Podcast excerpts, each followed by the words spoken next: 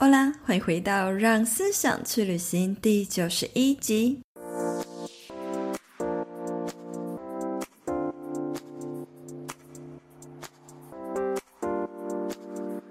经营这个节目以来，采访过大大小小的斜杠创业家，不知道听众们是否有发现一个端倪？那就是呢，邀请到的这些来宾们，过去都曾经和大家一样，都是普通的上班族。无非就是希望可以透过这些达人们的故事，让大家能够更了解他们的成功轨迹，鼓励你们可以看见更多生活还有工作的可能性。今天呢，我们邀请到了在 IG 上拥有五万多粉丝的每日一定共同创办人 Zoe，他过去呢也拥有非常丰富的行销经验，从上班族到自由接案，再透过自媒体开始组织团队创业。想要知道他成功转职经营个人品牌的秘诀，记得一定要听到最后哦。如果你是我的忠实听众，欢迎到 Apple Podcast 滑到最下方给我五星评论，和我分享为什么你喜欢这个节目，给予我更多持续做下去的鼓励和动力。谢谢你的支持，那我们就开始进入今天的话题吧。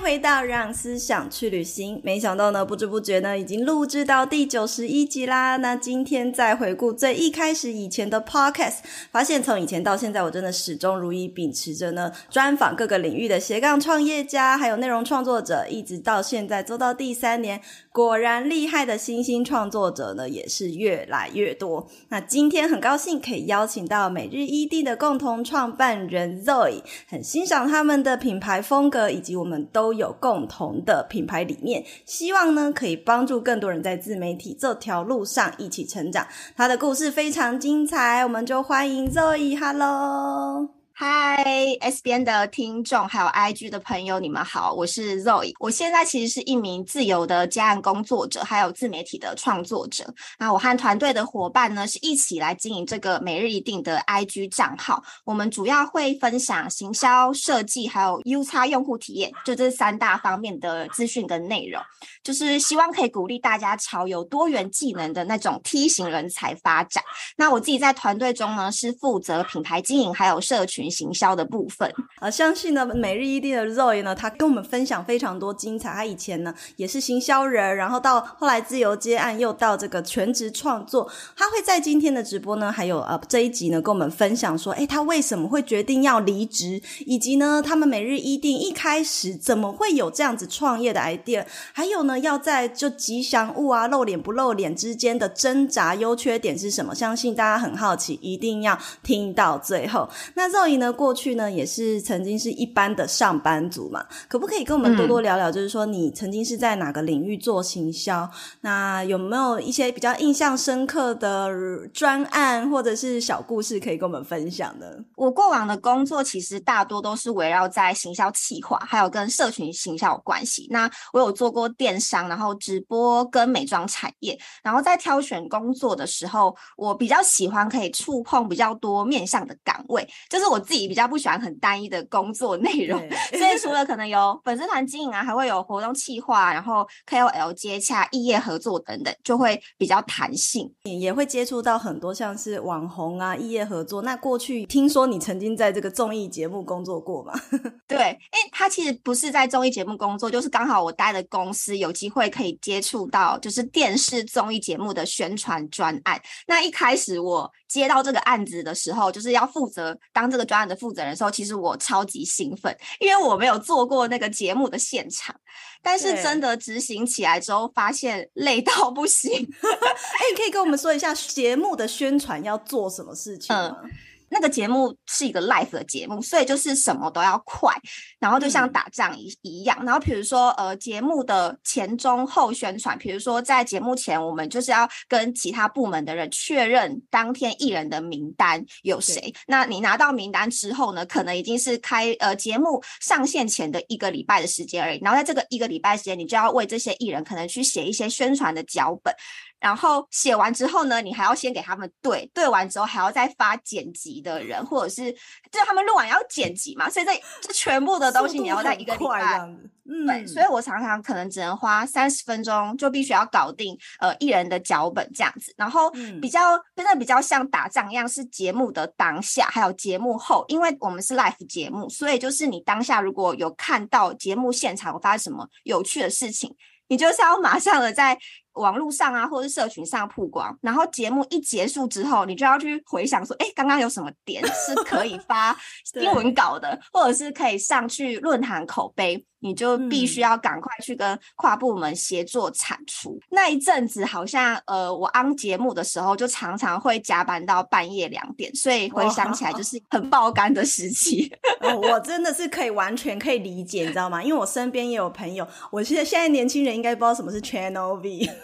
我以前我你你知道吗？我身边也有朋友呢，也是行销，然后也在 Channel V 工作过哦。那个也是呃，要非常快速，然后而且他是在呃，还有朋友是在那个大家很熟悉什么黑社会妹妹 时期的那个节目工作过，呃，然后，可能我姐有一点年纪了啦。那我我很能理解，就是嗯、呃，那时候是这样像快一样这样打仗，是很高压的环境。你有没有一些比较印象深刻、很有趣，就是呃突锤，或者是让你觉得哇呃很想分享的小故事呢，或专案？我们开才刚接那个专案，所以在吐槽之前，就是主管已经都会先帮我们。审核过了，所以在现场，我我其其实没有发生过什么太大的失误，而且老实说，我也不敢失误，因为就是一档节目，它跨部门协作，会有很多的部门参与，所以我们如果只要 delay 的话，你就会影响到整个团队工作的效率，所以那个时候才会加班那么严重，就是因为第一个你你不想失误，第二个就是你全部都要 on time，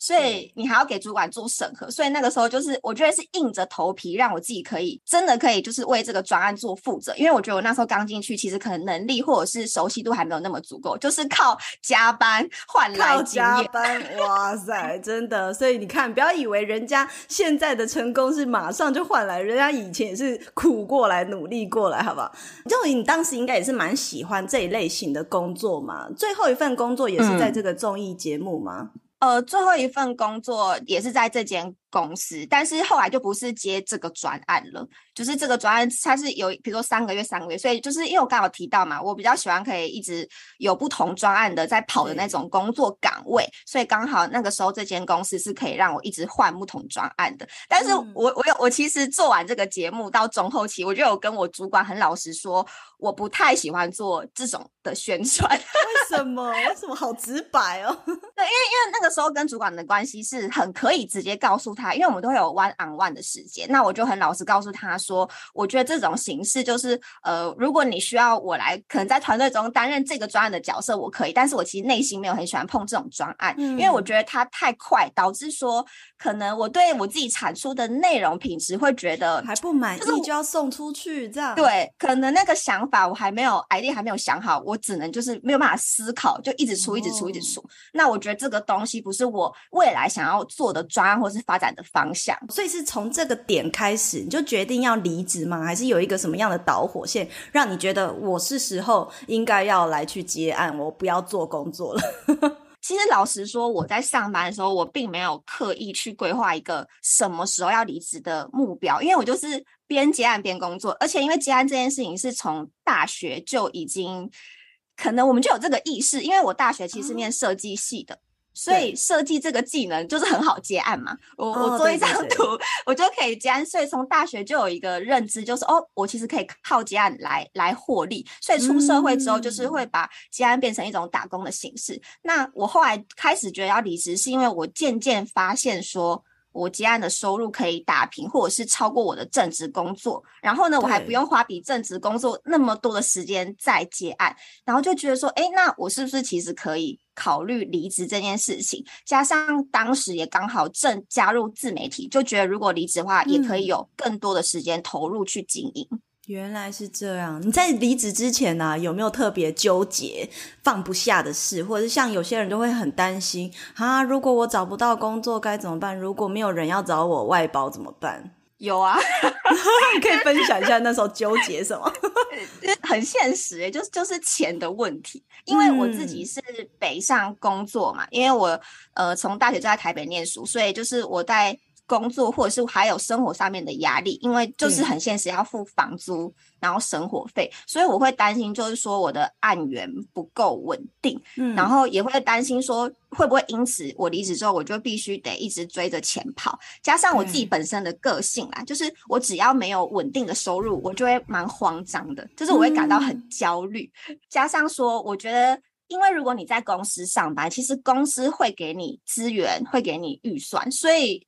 当时的想法是觉得说自己的工作经验好像也还没有这么足够，可以多累积一些些，待在公司玩一些更大型然后有趣的专案之后，嗯、可能在全职当 freelancer 会比较好。那 Zoe，你也可以一边跟我们就你的呃经验来分享说，哎，你是怎么样去评估？当时你怎么评估？我已经 ready 好了，我真的可以离开了。有没有一些撇步可以跟我们的、嗯、呃观众们分享？呃，我觉得第一个就是。像我刚刚说，你要去考量到说离职之后的可能收入或者是案源稳不稳定。就是如果你跟我一样对这一块会感到焦虑，或者是你会担心的话，你可以让自己有一个目标，就是看说同时接案的状况下，你的收入有没有比较稳定一点。然后第二个是你可以去累积一些案源，就是因为你过往如果一直都有在接案，你就会累积一些老客户。那再加上我当时呃接案的产品就是社群代操，我们的合作周期都比较长，就是至少客户会签一季或是半年以上，嗯、因为我们会跟他讲说，社群要看成效，所以没有办法很快，对，就不会是那种，对，就所以不会是那种单次的。我当时就是有去思考说，诶，如果我真的离职之后，可能大概会有半年的时间，我的案源会是稳定的，那就可以解决我原先担心我自己收入可能不够稳定的问题。所以当时这是我第二个考量。然后第三个考量是，我还蛮建议大家可以边接案边去适应这个工作到底适不适合你要全职来 involve 在这个里面，嗯、因为接案就是它不仅仅是要执行你当下的专业的项目，就是你可能还要像业务一样，嗯、就是去提案啊、找客户啊，或者是要跟客户讨论 KPI，或者是你要像 PM 一样去做时间管理。嗯、然后再讲白一点，就是遇到各种要求时，你的。退进退等等，我觉得这些好像都需要一些累积，就是需要一些挫败，或者是在职场中。先去磨练这些经验，所以我也是等到我自己觉得好像这些问题我都可以比较游刃有余的 handle 之后，我才觉得说哦，那我可以出来了。你要先去适应、体验看看，这种生活真的是你要的吗？因为毕竟呢，呃，你离职之后你自己就是老板啊，你已经没有办法仰赖你你的主管或者是你们家的业务呢去帮你呃面对客户，然后你只要好好做你该做的设计或者是呃。社群经营就好，所以你你一旦离职，就是你自己要去找客户，你还要跟人家谈判，对不对？商业谈判，这一开始你会不会很不适应啊？我觉得一开始接案的时候，比较会犯的问题就是照单全收。Oh. 我还记得有印象是有一天就半夜客户打电话来，他先讯息，后来打电话来。要不要接呢？好接，接起来都要哦，因为他想要跟风时事。我我以前真的就是马上爬起来帮他，会帮客户弄的那一种，嗯、就是我可能比较。不会说随传随到，对，然后就会搞得自己非常累。那你可能后面经历过几次这样的状况之后，你就会开始知道说，哦，那我可能是不是要制定一些规范，或者是对怎么样可以找到一个双方都能接受的处理方式？像是就是刚刚那个案例，就是客户他其实想要跟那种地震的时事文。哎、欸，可是有一些时事，有一些风不能乱跟呢、欸，对，很容易踩雷。对，然后后来我跟他可能讨论评估之后，我就是找一个方法，就是说，哦，我可能先把一些突发状况，比如说地震啊、台风天，或者是停电这种，因为他想要跟的是这种风，我就想说，他他是不是快销产品啊？不然为什么要跟这种？哦，我就知道，对，所以他就是 很常在发文那一种，就是文章量非常大那一种。嗯、那我后来就决定说，那我可能就提前先想要切角，就是有一个。大纲出来，那他们到时候遇到这种状况，他们内部员工可能只要稍微修改一下文案或什么，就可以自己就可以出去。对，嗯、就是找到一个两个人都可以接受的方案，然后或者是我到后面就会比较可能讲跟案主讲清楚说，说哦，我们大家可以做到哪个程度。对，毕竟这个接案的人也是需要休息。没错，没错。哎、欸，这里讲到一个很重要的重点，无论你是自由接案者，总之你就是自己出来创业，你一定要有自己所谓的商业规范。你不要 客户叫你干嘛你就干嘛，或者是最好是能够自己想好一个模组化的东西或 SOP 的东西，让你呢可以快速呢去应变不同的情境，然后不同的呃这突如其来的要求。嗯，也很好奇啊，因为你现在算是就是有在经营每日一订这个品牌，那你私下还会再接接这类型的代操的案子吗？呃，会接，可是案量就会变比较少，因为有一部分的重心已经转移自媒体。可是因为现在就是合作的客户都是以前有合作过的客户，所以就相较之下会比较有默契，然后效率也会好一点，因为已经合作过了。嗯，你方便跟大家分享你你第一个客户是怎么找到的吗？第一个接案的，就是上那个外包网，是不是？啊，就是类似外包网。对，他我就是上，然后去找看谁有案子，然后还有。好像是上那个网站去丢，因为我我有点不确定那个来源是哪里，但是我是自己去外包网找，还有去 Facebook 的社团找，嗯哦、对，社团很多，对，一口气私讯他们，然后然后把我的作品就是全部给他们，然后最后附上 mail，所以那个那个第一个案子是从寄 mail 然后收到，所以我也不太确定他是从外包网还是从 Facebook 社团来的，但是就是以这种方式去接到案子。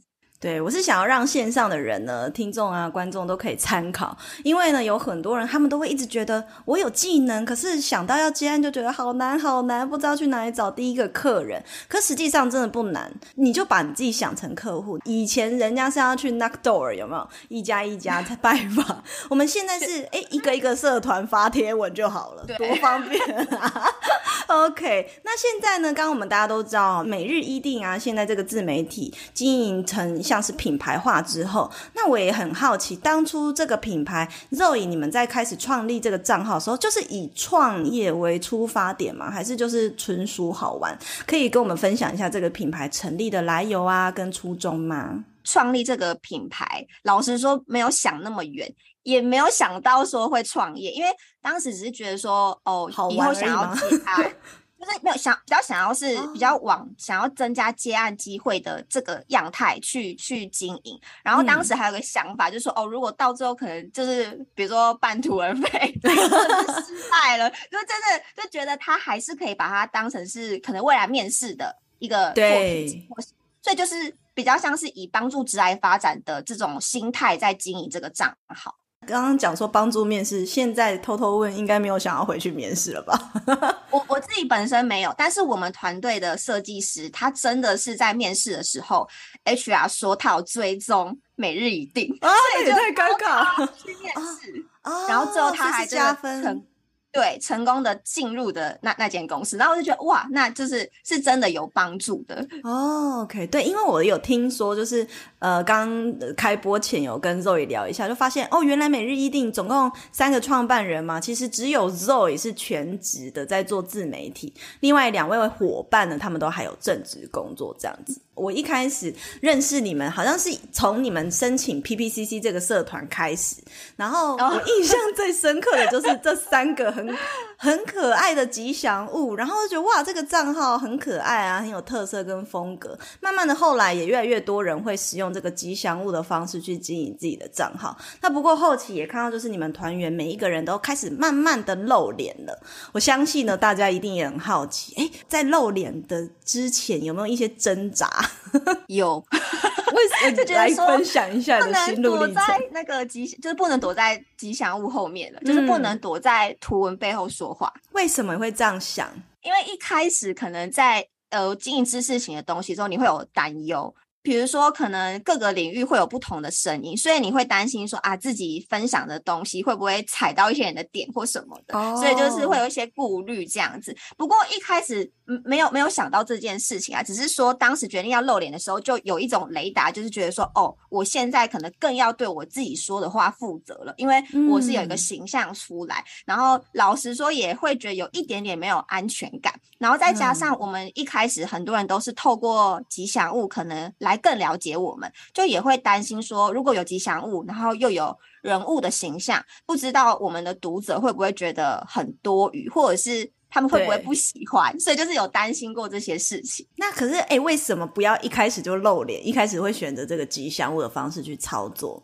其实是我们团队中，就是设计师他比较害羞。所以他就觉得说，哦，他不想要展现个人的形象，直接那么快就先展现。然后我们就觉得说，那如果要一起经营的话，我会希望团队是一起的。所以当时就觉得说，好，那如果我们不露脸的话，到底要怎么样增加人味呢？那就来创造吉祥物吧。嗯、所以就有这个心路历程这样子。对，那就你来讲啊，就是你自己现在开始有吉祥物，然后又有又有就是人味，就是露脸的部分，你有没有感觉到说，哎，自己用吉祥物经营的方式，它的优缺点是什么？以及露脸在跟粉丝互动，他各自的优缺点是什么呢？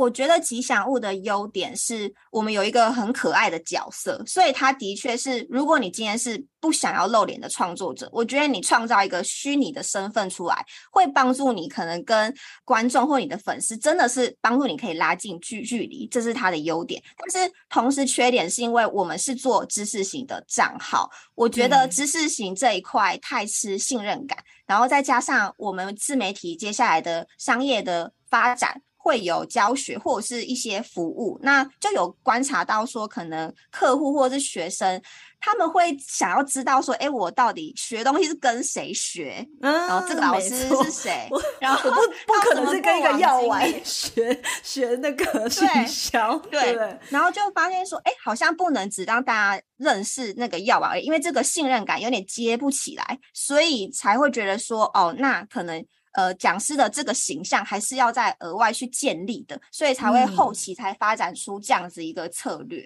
哎、嗯，我说真的，你们一直到露脸，我才记得你们谁是谁。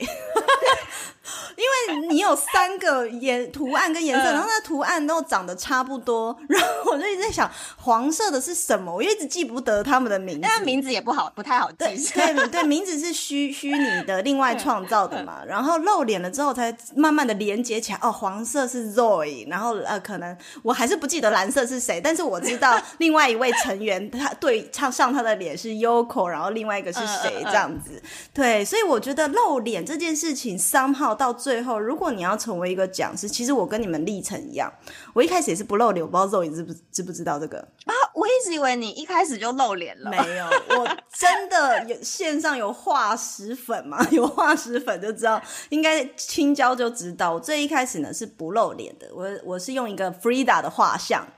在经营这个账号，而且我跟你一模一样，就是我一开始经营这个账号，我只是为了要接案而已。我没有要做什么个人品牌，那是一直到后期我发现说，哦，有很多就是内容创作者东西很好啊，可是没有办法被更多人看见，所以我就想要用自己的能力去帮助这些人，我才意识到说。如果我要成为一个讲师，我势必得露脸，我不可能戴着面具去上台演讲，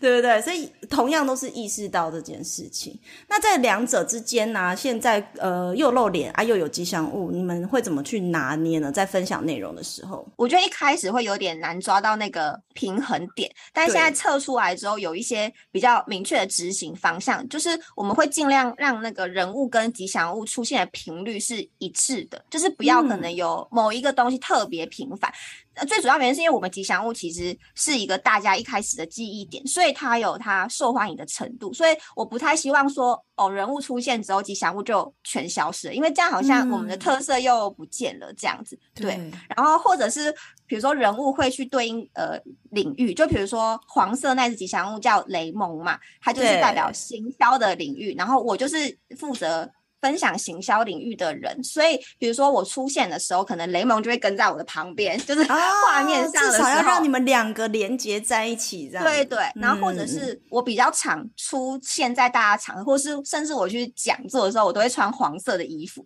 就是我想要让大家去连接说，哦，黄色的领域就是跟行销有关系，那它就是对应到雷蒙跟 Zoe 这样，所以就是我们会用这种方式来让大家习惯这种感觉是什么，就不会觉得。嗯嗯，违和感啊，对，哎、欸，这一些听起来都是事先有讨论过、想好、设计过的，对吧？对。可是我觉得有一部分是因为刚好我们团队中就是我们三个人都是有设计背景，所以我们可能对这一块就是会很自然的就觉得哦，哦，我们要这样做，就是不会觉得说去刻意规划，嗯、就觉得说我们对外呈现的品牌形象视觉就是要一致。很自然而然，因为我觉得当时在看到你们的账号，就觉得哇，这个就是设计师出身的设计师来着。然后呢，又出现这个网站，就知道嗯，果然是 Utah UI 背景的。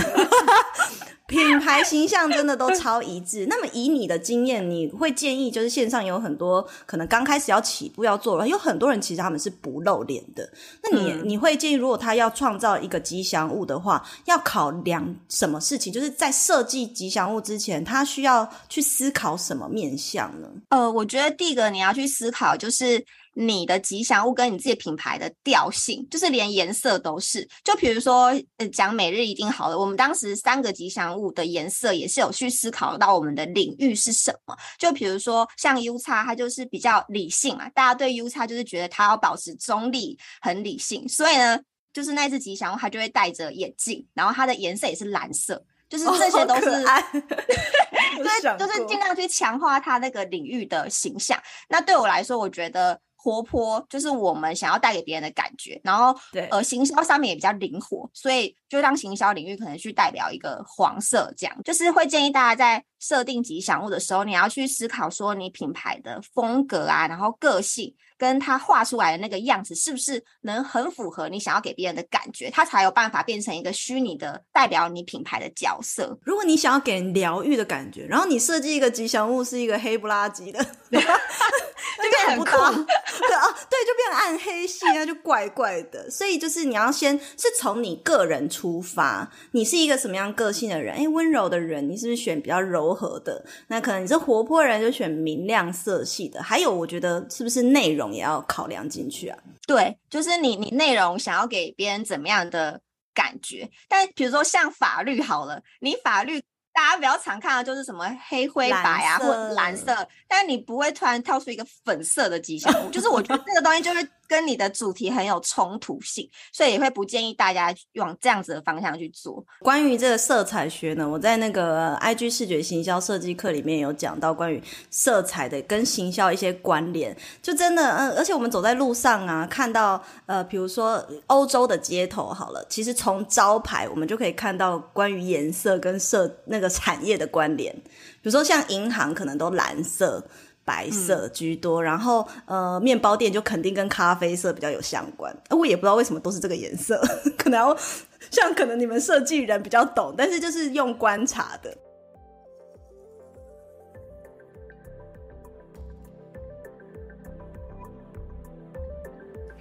现在就让我们休息一下，进一段广告。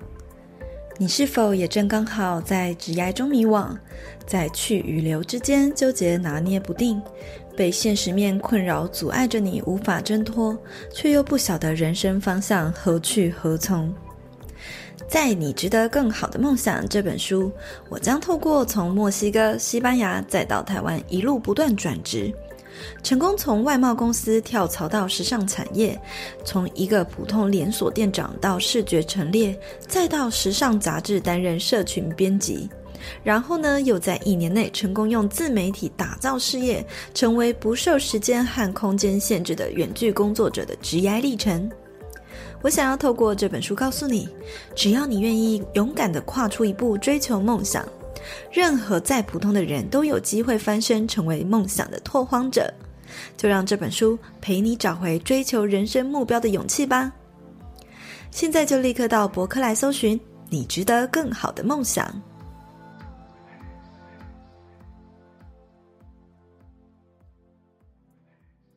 那我也想要接下来就是刚刚聊到很多哈，关于吉祥物啊、露脸之间的纠结。那可是因为现在露脸之后，粉丝的反应也还不错，反正你们就不管吧，就自己继继续做自己。对，有遇到酸民吗？有哎、欸，因为我之前就是两万粉丝，就是开一个 Q&A 问答，然后就有收到一个粉丝，他就说我比较喜欢你们以前的样子，现在开始露脸之后，感觉很想红。他直接这样打这样，那那个粉丝你熟吗？不认识，就是他也没有私讯过我们。Oh. 然后后来我就把他截图放到我们的那个赖群组，然后说：“哎、欸，我们收到这样子的回复。”然后后来我们讨论过之后，就是。嗯我觉得我们还蛮好的，因为我还去特别回那个粉丝，跟他讲我刚刚跟你讲的策略哦，就是为什么我们要露脸的原因之类的。对，我忘记他回我什么，但是我就讲完之后，可是我们也没有太放在心上，因为我觉得大多数的读者是可以接受，而且这个状态也是我们舒服的，那我就可能选择聆听我自己跟大部分读者的声音。不然不然你就回他，我不管有没有露脸，我都想红。对，因为我看他回什么，我会回他说，还是必须要红一下。对，啊、呃，好可爱。对对对，我觉得其实你的那个解决方法很好，哎，就是你应应变，就是自我调侃是最好的方式。对，那接下来呢，呃，大家应该最好奇的其实是像每日一定，我刚刚跟 Zoe 聊了一下，才发现他们才经营一年半，快两年的时间，呃，这么短短时间内呢，就已经累积大概现在五万多粉丝了。想要问，你觉得自己本身或是你们团队？啊、呃，是做到了哪些很重要的关键，可以让这个品牌呢快速的成长呢？我觉得我们那个时候加入的时候，已经是市场蛮竞争的时候，就当时有做竞品分析啊，比如说像 SBN 那时候 也已经是一个蛮大的账号，或者是跟我们真的性质比较像，比如说 Social More，它也是那种十万粉的大前辈，现在可能比以前又更竞争的状态。我觉得当时我们会成功，是因为我们有找到一个自己的强项跟特点，就像我们是靠吉祥物让大家先愿意停下来。那假设说，如果对视觉不够擅长的人，可能可以去思考说，怎么去企划一个特别的贴文主题，或者是用你的，嗯，有些人人格魅力很强，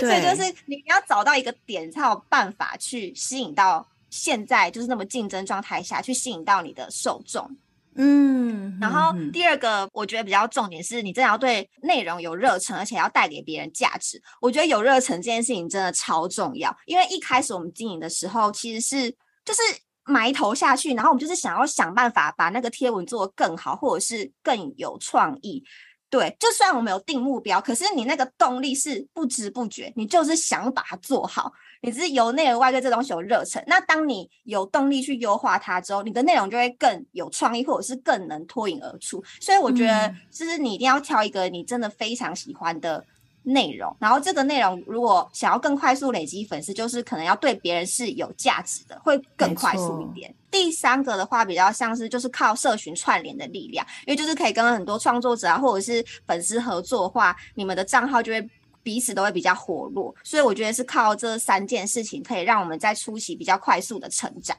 对，在初期的时候啊，其实真的很多人都会想要靠着下广告。啊，或者是用一些花钱的方式，想要花钱得到流量。但是呢，因为每日一定也有下过广告嘛，因为你们家也有一个广告师嘛。嗯、你们自己觉得广告来的粉丝跟这种自然流量，像你刚刚采取的这三个策略得到的粉丝，嗯、他们的特性或者是呃品质有没有不一样？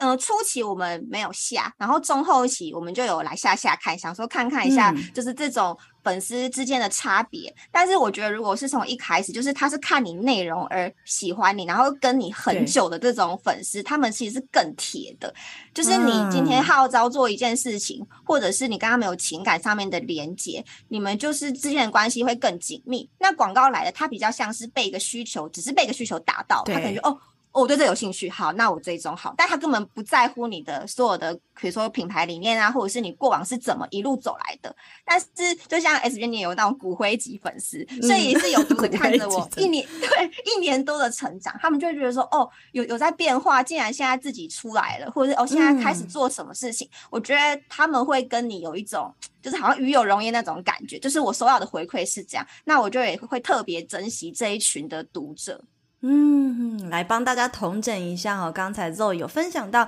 三个呢，在初期你建立个人品牌、快速累积粉丝、自然流量的这个呃关键是什么？第一个呢，你要去做竞品分析。如果你的利基市场是很竞争的情况下，你要很清楚你自己在这个利基市场的特色是什么。比如说像每日一錠，他们就有很强，可能同样行销圈的人，诶，大家都是讲行销，可他们呢有一个很强的设计的背景嘛。那再来第二个呢，呃。内容你要带给别人价值，而且你是有带着热忱去做这件事情，而不是带着一个呃，我今天不赚我就不做，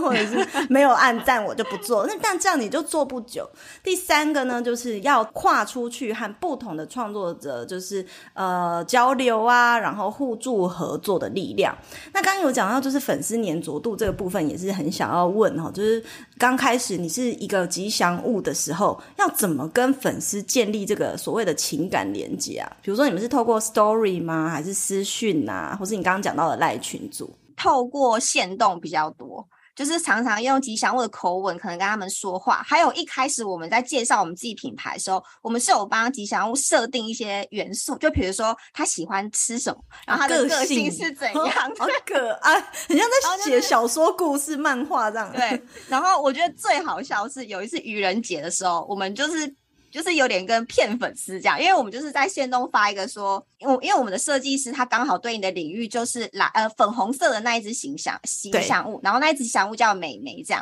然后我们就跟粉丝讲说，因为设计师太不喜欢粉红色了，所以我们想要帮他换颜色，换颜色哦，然后就在 线动问大家说，你们觉得哪个颜色更适合？然后大家就很踊跃哦，然后就就跟他们讲说愚人节快乐，就是、嗯、并没有要换颜色这样，我就觉得哎.那个活动也很热络，就是让。让他们参与跟吉祥物之间的互动，嗯，我觉得也是可以提升彼此之间的关系。没错，没错，哇，欸、这他们想的很精细耶！每一颗药丸，然后他还有自己的 background story，该不会性别也是明确的吧？明明确的，明确的，只有美眉，只有美眉是女神，所以她是团宠。哦哦，哦，所以另外两颗是男生哦，原来是这样，哦，太可爱了，笑死我！到现在才知道，今天冷知识。哦、OK，那接下来因为有三个人呢，啊，这个也是大家会很好奇，比如说现在我看到哈。就是大多数的创作者，其实他是一个人经营自己的账号。那像你们呢，是三个人共同管理一个账号。就我自己的角度，我会觉得有点困难，原因是因为我掌控欲很强。那然后我以前有试过，就是在公司里面，就是可能跟同事一起管理一个账号的时候，这个冲突啊什么的就会很多。所以我也很好奇，说为什么一开始肉饮你会？也应该是这，你先有谋生，然后做自媒体的 idea，然后找另外两个伙伴嘛。当时你为什么会想要找人跟你一起经营呢？嗯，如同我前面讲到，因为当时就是有嗅到，觉得知识型账号在 IG 很竞争。然后我觉得我自己当时想要加入的时候，我也有蛮蛮有憧憬，我想要快速的成长。但是我又觉得说，如果只有某一个方面好的话，好像不够，我想要更全面，然后再加上我当时也有正职工作，就觉得说，如果我想要快速的成长，然后达到我心目中那个理想品牌的样貌，一个人做会太累，怕累而已，还是怕累。然后我就萌生了想要找有互补技能的伙伴合作，但是 S 编你刚刚讲一个点，就是。我觉得也是我会考量到的，就是可能对方某些技能或者是什么，你可能觉得自己掌控欲很强，什么我也有一样的问题，所以呢，我都是找我可能有跟他合作过，或者是我非常知道他在某方面的专业是我觉得我不足，就跟我互补，然后我非常信任的朋友，所以我是从朋友去下手，就比较不会是可能没有合作过的人，我就直接跟他共同开账号，就有比较能解决这部分的问题。对，哎，但会不会越熟的人，然后就越容易吵架，就是直来直往杠起来？有没有发生过什么争执在团队合作部分？我觉得因为熟，所以讲话都会很直接。嗯，对，就是我们会直接说这个这个图我觉得丑，我不要。好伤人哦，好伤人。因为对我们来说，这个就是朋友才会。这么正常的讲话，因为如果说我今天是外包，或者是哦，我跟你没有合作过，我我自己的个性才会很战战兢兢。所以，我们一开始在合作之前就有先讲好说，哦，不论什么事情，我们就是直来直往，就是直说。那我觉得这样子反而比较不会伤感情，就是说，哦，我觉得这里不好看，这里我可不可以改掉之类的。那我们的设计师也不会说好，就他也会说可是怎么样怎么样怎么样，我们就会有这样有火花。Argue. 那对，但是我们是有分工的，就是我们会有专案形式去分工。就比如说各领域会有对应的负责人，所以就是如果真的三个人都争执不下的时候，就会看那个专谁负责的。比如说行销领域的话，那就是我会做最后的那个决定。哦，然后设计，比如说我跟你不相上下，但是可能三个人，因为我们刚好三个人嘛，所以两个人不相上下的时候可以听第三个人意见，三个人都不相上下的时候，就是听那个最那个领域最专业的那个人的意见。哦，你们有事先讲好就对了。对。就讲好这个规则的话，那大家可能就比较不会有这么大的冲突，就会哦，对，这个领域是他负责的，OK，那我就心服口服，就 就放手这样。对 对对，哎，那我们现在看到你们经营的模式比较像是，有时候会有一个属于你的单元的贴文，有时候属于有蓝色，突然忘记它叫什么，蓝色的单元，啊，对，Yoko 的单元设计有关的。那关于这种这种贴文制作的分工啊，你可以跟大家分享一下，比如说，哎，你们在规划从发想，然后到撰文，到作图产出，这整个流程你们会怎么去分配呢？每个月的月初都会一起讨论一下下个月要发什么样的主题，或者是。有什么样主要宣传的活动？那如果说是各个领域不同的贴文的话，我比较会是负责在呃社群题材上面给大家灵感，因为我是行销人员嘛，所以我对时事话题会比较敏锐，或者是对知道可能写什么比较会重之类的，所以我就会给大家灵感。但是到最后都会是各自领域的人会去撰写自己的贴文。那等到写完之后，就是文案方面会有我就是统一审核或是优化。在设计的部分，我们现在是外包出去，就是我们一开始已经有定制一些规范了嘛，所以就是由 J 去接洽那个外包人员，就是告诉他说，哎，我们现在有怎样的规范，然后在协作的时候，我们就会使用一张叫做设计需求表单的东西，就是上面我们就会清楚的表达，嗯、哦，我我这个发需求的人，我有什么样制图的需求，就是尺寸啊，或是哪些文字我要 highlight，哪边我要放。吉祥物跟人像等等，然后最后外包人员他执行完之后，就会让 J 就是我们的设计师去做最后的审核，等于是我们有两个审核的人，就是一边一个人审文案，一个人审设计，那全部都符合品牌调性之后，就会排成发出，所以整个流程会大概是这样子。所以在一个月前，你们就先想好了下个月要发什么贴文这样啊？对。其实我我有我后来有发现，我们好像团队运作方式跟其他创作者不太一样。因为我后来有跟很多创作者聊，创作者聊才发现说，哦，原来很多人他们比较像是可能发文的前一个礼拜，或者是才开始对，但是他们是因为他们觉得那样子比较有灵感，就是对他们喜欢来的创作。对，我比较属于是呃，可能是因为我之前的工作就是是在经营这一块。品牌端不太可能让你这样做，就是对，我们一定也是提前一个月，甚至你自己就已经想好了，所以我会用那种模式套在我的自媒体经营上。哎，我也很好奇，为什么比如说像你们自己本身就设计那么强啊，为什么还要把那个设计外包出去啊？呃，因为现在贴文的设计，它其实已经算是有一个制度跟规范，就它变动不会套太大。对，那设计师就可以花更多时间，比如说去。比如我们的网站啊，或者是其他，像我们之后有点想要做周边，所以设计师就会花更多时间在一些比较有创意，或者是真的比较需要花时间做的地方。那贴文这种已经有比较硬性的规范的话，那就可以包出去。嗯，OK OK，就是把已经是有 SOP 可以模组化，别人马上就能够接手的东西外包出去，这样子内部的人员就有更多的事情，呃，更多的时间可以去经营其他，哎，接下来要发展的项目嘛。所以，哎，听起来呢，你们都已经是想好啊，然后规划好，还是说其实是一路上这样子边走边学呢？初期的时候是规划好。然后等到大概经营了半年，还是快要一年的时候，就开始有点边走，然后边优化了。嗯，可以跟大家分享说，这一路上你遇到什么样的困难，然后才发现哇，原来这个困难是现在才会碰到，然后从来没想过的这样子。就例如说，像初期我的目标非常明确，我就是要涨粉，然后我的目标那时候先设一万，我就觉得一万好像是一个接案也蛮顺利，或者是大家会觉得好像给你盖个章，就是 哇，你 IG 有一万粉，嗯，对，就是一个里程碑啦，对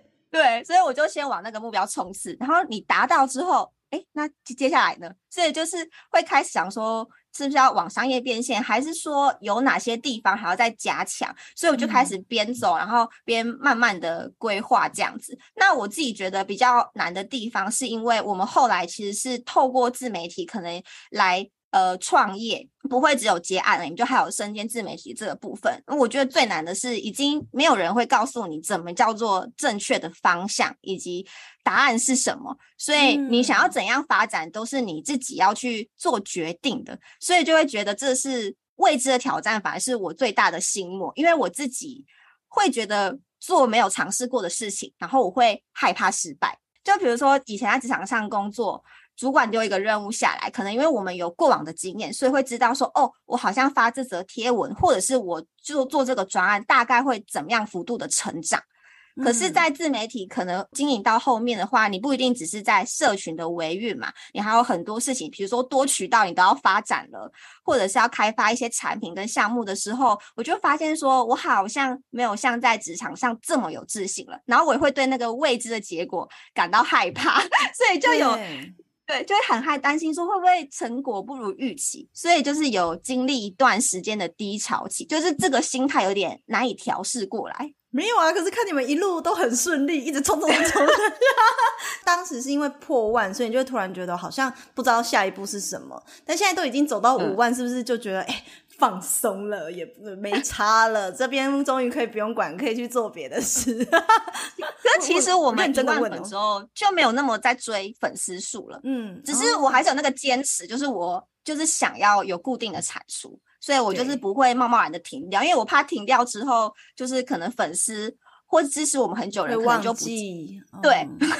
那刚刚 Zoe 呢有讲到很多，就是关于呃一开始的那个心魔，就是的确是会遇到啊怎么办？就是不知道做的事情会不会不如预期。那中间你是怎么样去呃采取了什么样的行动去克服，或是运用团队的力量，你们彼此之间的支持之类的吗？嗯、我后来是有去找一些可能前辈，就是去跟他讲我的状况这样子。然后后来就有一个朋友，他就问我一句话，他就说。你觉得失败了会怎么样？然后你你觉得成果不好会怎么样吗？会发生什么事情吗？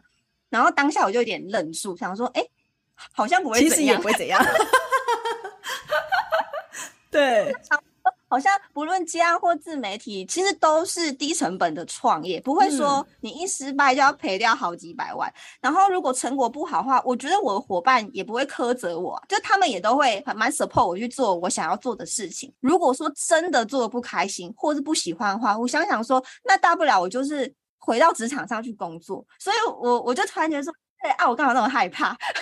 对，就突然间觉得说，哦。我可能太在乎结果了，就是我以前做事情可能都太去重视说我会达成什么。那我现在心态就是会把创业或者是自媒体这件事情当做是一种经验累积，就是我慢慢的会去看说我在这个过程中我是成长了什么，不要只是去在乎我做到了什么。嗯。那我我觉得那个结果可能我可以一次又一次的去做，累积经验，我就可以让它变得更好。然后后来我也有开始去接触一些身心灵的资讯，就像我也有报名 SBA 的那个创造创造丰盛，有 有有。因为我就发现说，我那一阵子低潮期真的是什么事情都不想做，就是我的脑袋是最近的事情吗？创造丰盛很最近哎、欸呃，我是去年年底的时候是最比较严重的时候，哦、然后然后后续就开始陆陆续续知道培养内在力量的重要的，对，就觉得要稳定一点，你才有办法去面对挑战，或者是去追求你想要的事情，否则就是我根本就是荒废哦，但是就是每天都在想，每天都很焦虑，可是我什么事情都没有做。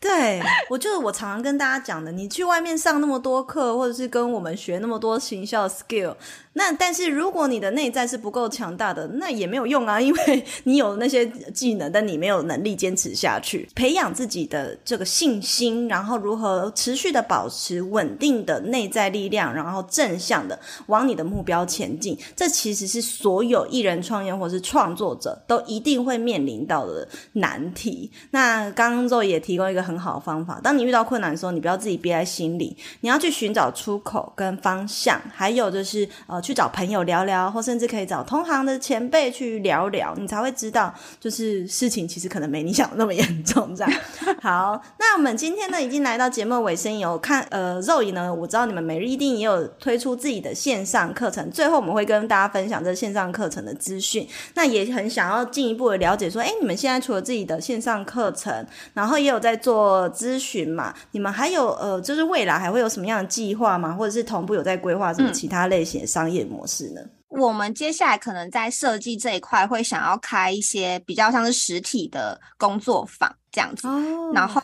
有预计想要办一些比较 for fun 的那种呃活动，就是可能大家聚在一起，嗯、可是不一定是要学习某一个东西，可能就是聚在一起讨论啊或者交流的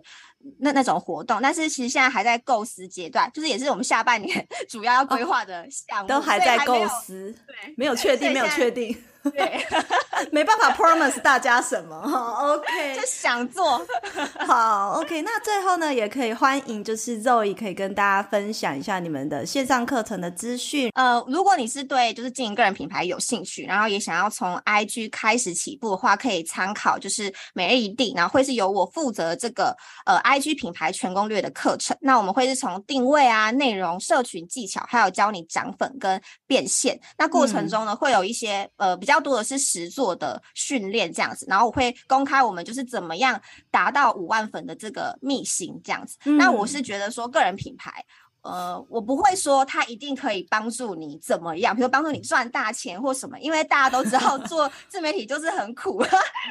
没你想那么容易啊，大家。对对对，就是蛮蛮累，可是。我真的认为它是可以让你的职涯跟人生有不一样的选择，所以如果大家有兴趣的话呢，可以就是到 Day Day 定的，就是拜有连结点击，就可以趁现在赶快加入。不管你是不是上过我的课，或者是上过其他 IG 行销老师的课，我觉得是每个老师他们的教学或者是他们的方法，肯定都有他的独到之处。所以到处去听听，然后多学习，我觉得是都对自己是有帮助的。也不要局限于自己呃学习的面向，去选一个适合你自己的老师。当然啦，你学再多，你上那么多课，你没有行动都是白费。重点是行动，好不好？可以了解。好哦，今天非常感谢 Zoe 来到我们的节目，和大家分享那么多。他呢，这是他的第二个 Podcast 节目哈。对，之之前从来没有分享过他的呃经历啊跟故事，然后就在让思想去旅行分享。大家也可以多多关注每日一定啊，还有我们 S 风格社群工作室，然后我们都有非常多。可以协助内容创作者，不管是免费或是付费的资源。OK，那我们今天的直播还有 Podcast 就到这边了，我们就跟大家说个拜拜吧，拜拜拜拜拜拜。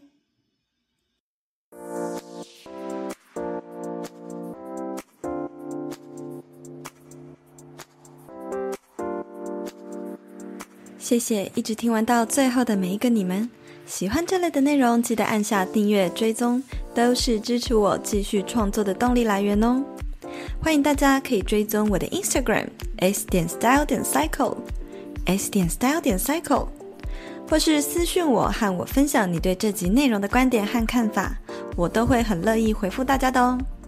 那我们就下一集见啦，拜拜。